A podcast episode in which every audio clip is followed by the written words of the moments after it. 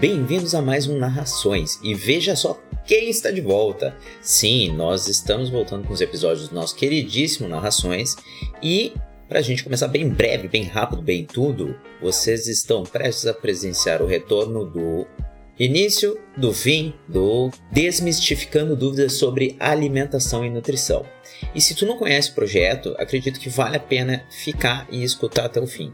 Eu e a Thay, a gente teve a brilhante ideia de pegar alguns documentos que são oficiais no contexto de alimentação e nutrição e se não tem tempo ou saco para ler ou não consegue por algum motivo pessoal, veja só que interessante, nós temos aqui o conteúdo extremamente benéfico para ti, pessoa que gostaria de ouvir estes documentos que são tão brilhantíssimos e elucidam tão bem várias questões sobre alimentação e nutrição. Então, aproveite. Esse material audiofônico não substitui ou altera o conteúdo do produto original, apenas narra. Para uma experiência completa, sugerimos a consulta do mesmo. Ele pode ser encontrado na descrição do episódio.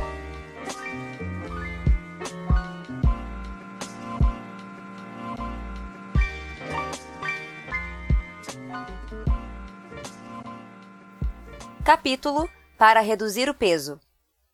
Reduzir o peso tem sido um dos objetivos mais perseguidos na atualidade. Muitas vezes, a busca por um corpo ideal é considerada uma necessidade, uma vez que a cobrança para se encaixar nos padrões de beleza e a preocupação com tamanho e aparência têm uma importante função social. As mulheres são, sem dúvida, as mais afetadas, gastando mais tempo e se dedicando de diferentes formas ao tratamento do corpo. Neste contexto, a mídia, seja ela qual for, possui importante papel no culto ao corpo magro e perfeito, na divulgação de técnicas e no lançamento de novos produtos, dietas, alimentos milagrosos. Apesar de aproximadamente metade da população brasileira se encontrar acima do peso recomendado, esta busca para a redução do peso tem trazido consequências negativas para a saúde das pessoas, como a adoção de dietas restritivas e aleatórias e uso de métodos inadequados para perda e manutenção de peso. É importante ressaltar a preocupação em relação aos comportamentos de risco para transtornos alimentares, principalmente na população jovem. Práticas não saudáveis como pular refeições, usar medicamentos para emagrecimento e ou fumar objetivando a perda de peso, podem estar presentes nessas situações. Todo este cenário, associado à rapidez de circulação das informações, provoca o crescimento de distúrbios alimentares e a globalização de padrões de beleza.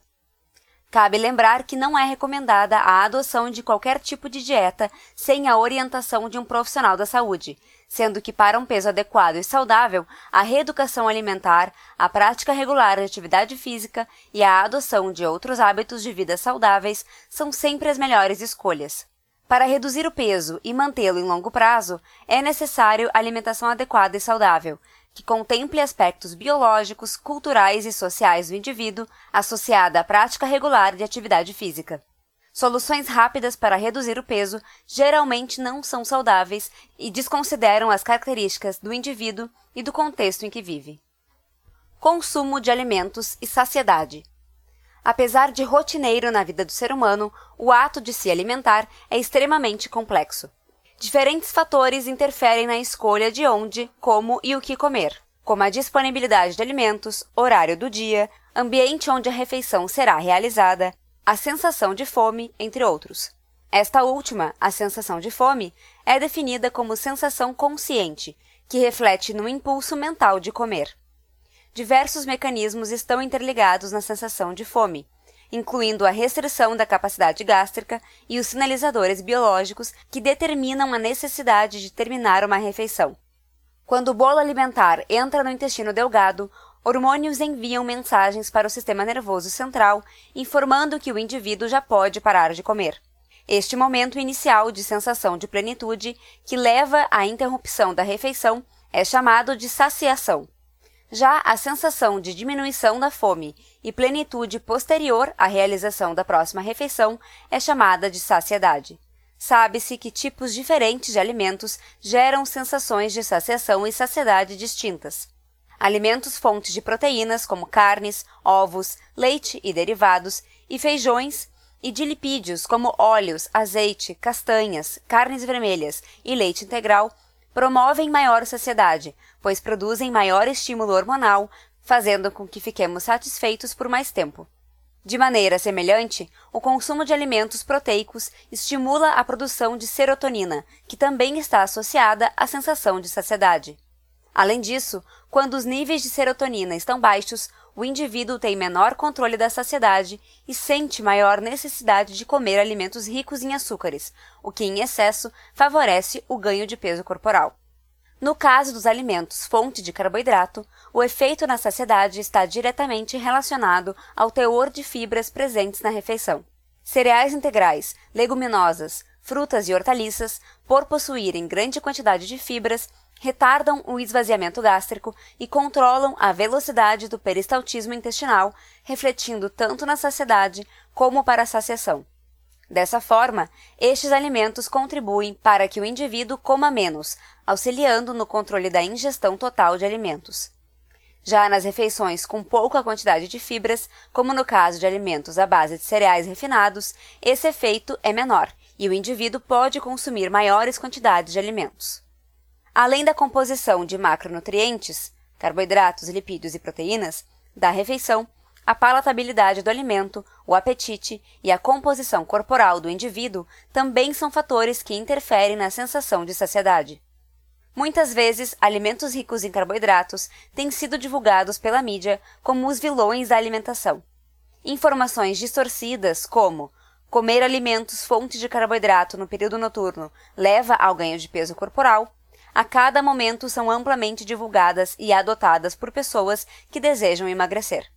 Entretanto, sabe-se que a redução de peso é consequência de um balanço energético negativo, ou seja, consumo calórico inferior ao gasto energético. Contudo, a perda e o ganho de peso vai muito além de uma restrição da quantidade de alimentos e calorias.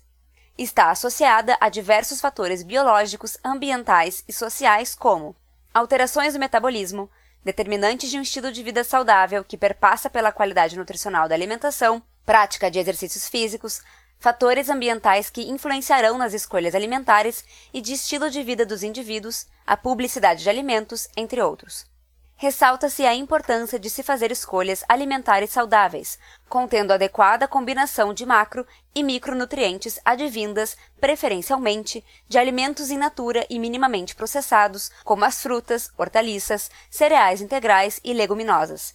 As fibras contidas nesses alimentos podem contribuir para maior saciedade e realmente auxiliar no controle de peso.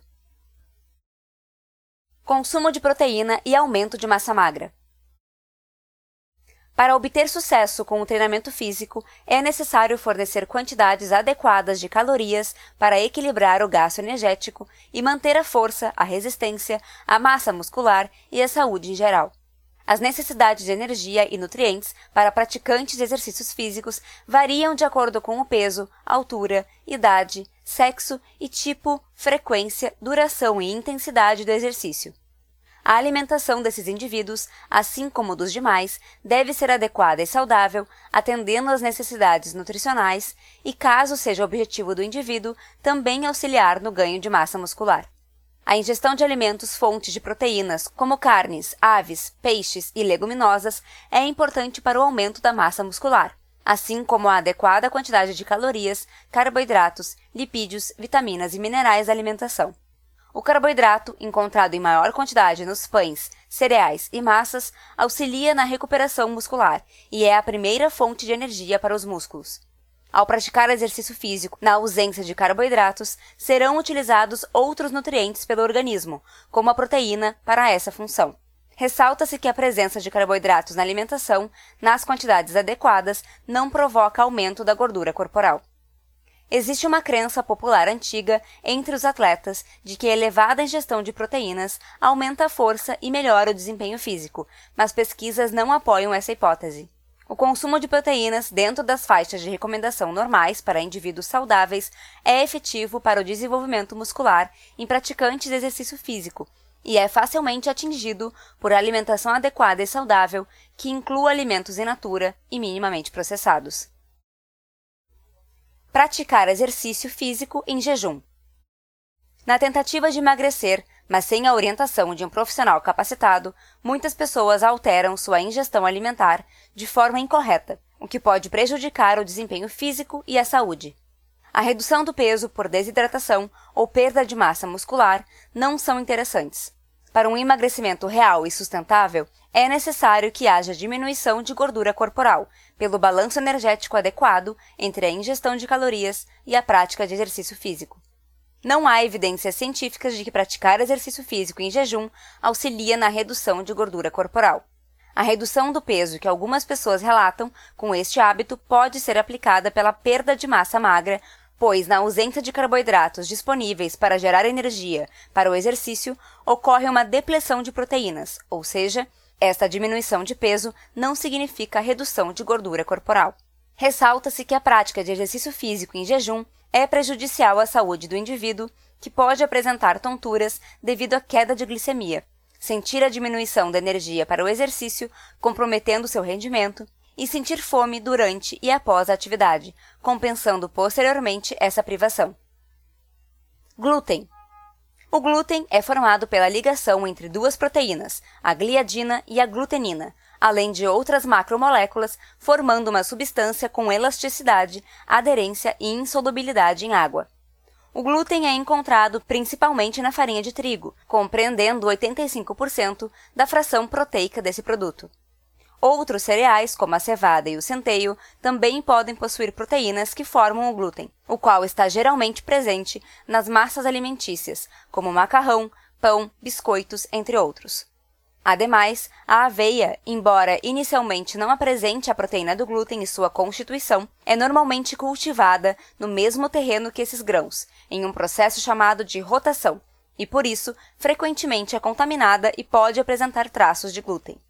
Até o momento, a dieta sem glúten é recomendada somente para pessoas que manifestam sensibilidade ao glúten ou à doença celíaca. A doença celíaca é uma doença autoimune desencadeada pela ingestão de alimentos que contêm o glúten, por indivíduos que possuem predisposição genética, gerando inflamação e danos à mucosa intestinal. Retirar o glúten da dieta é o único tratamento para os indivíduos celíacos.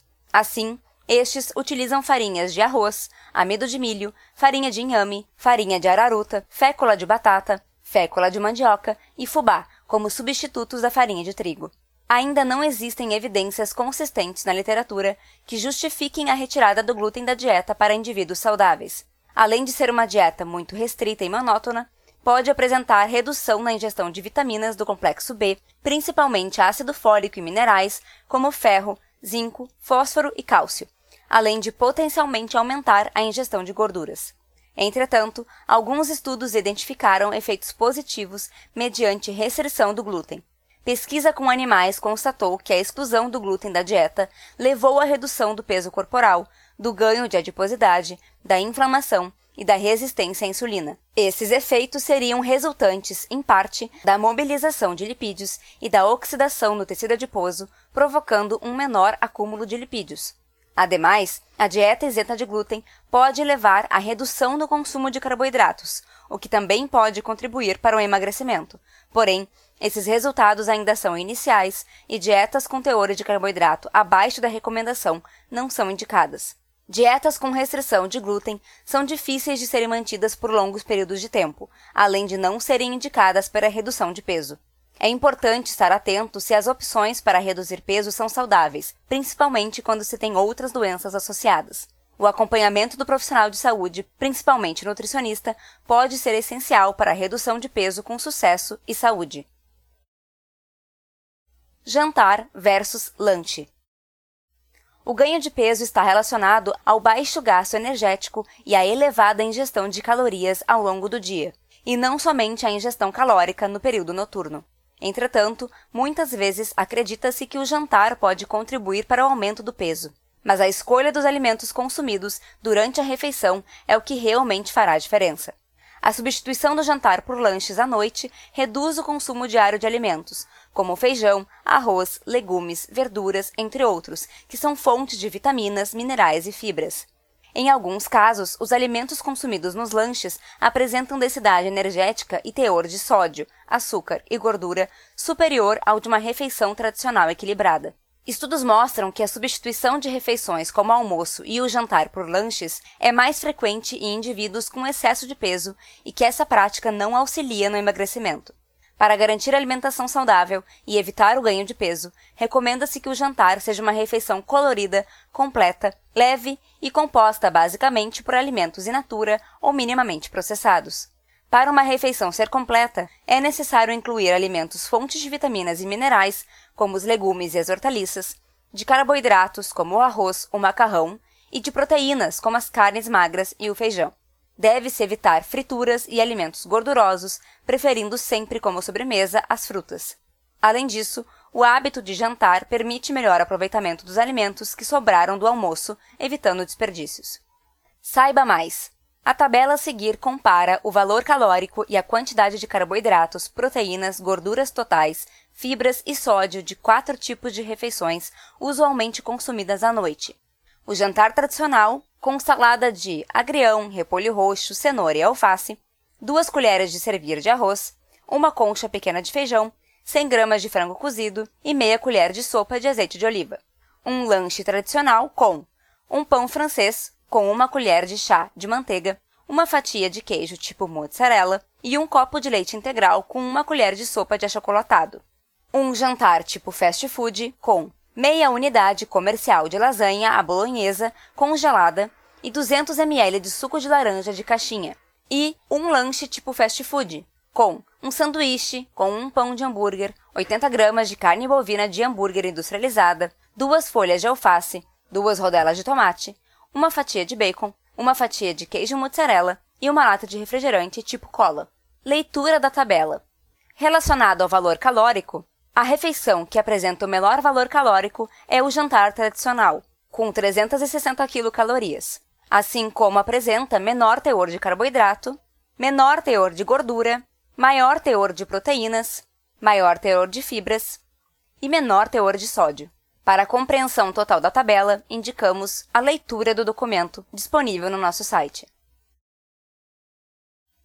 Chia Popularmente conhecida como chia, a sálvia hispânica é uma planta herbácea nativa da Guatemala e do México. Mais conhecido por sua semente, a qual é comercializada integralmente, moída ou em forma de óleo, as folhas da chia também podem ser utilizadas em infusões.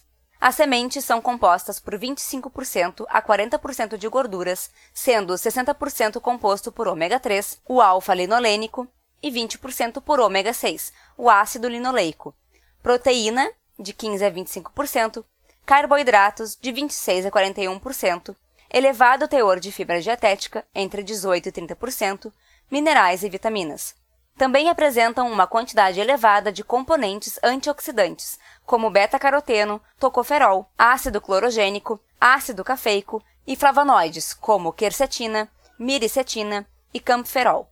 O benefício da chia para o controle de peso provém do seu teor de fibras, que retarda o esvaziamento gástrico e promove a saciedade, além de auxiliar no controle dos níveis de glicemia, triglicerídeos, colesterol total e frações. No entanto, ressalta-se que, assim como a chia, as frutas, hortaliças e cereais integrais são importantes fontes de fibras alimentares.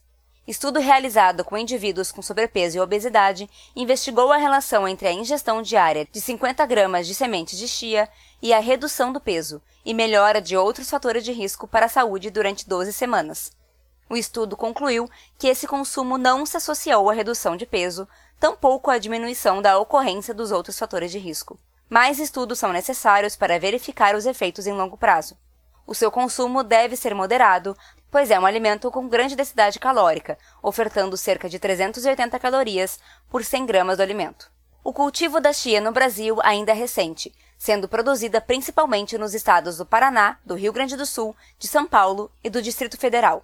Dessa forma, além de apresentar um alto custo quando comparada a outros alimentos in natura, não faz parte da cultura alimentar do brasileiro, sendo que a alimentação adequada e saudável, que inclua outros alimentos do grupo das frutas, além de outros alimentos in natura e minimamente processados, fornecerá os nutrientes necessários para a manutenção da saúde, respeitando os hábitos alimentares.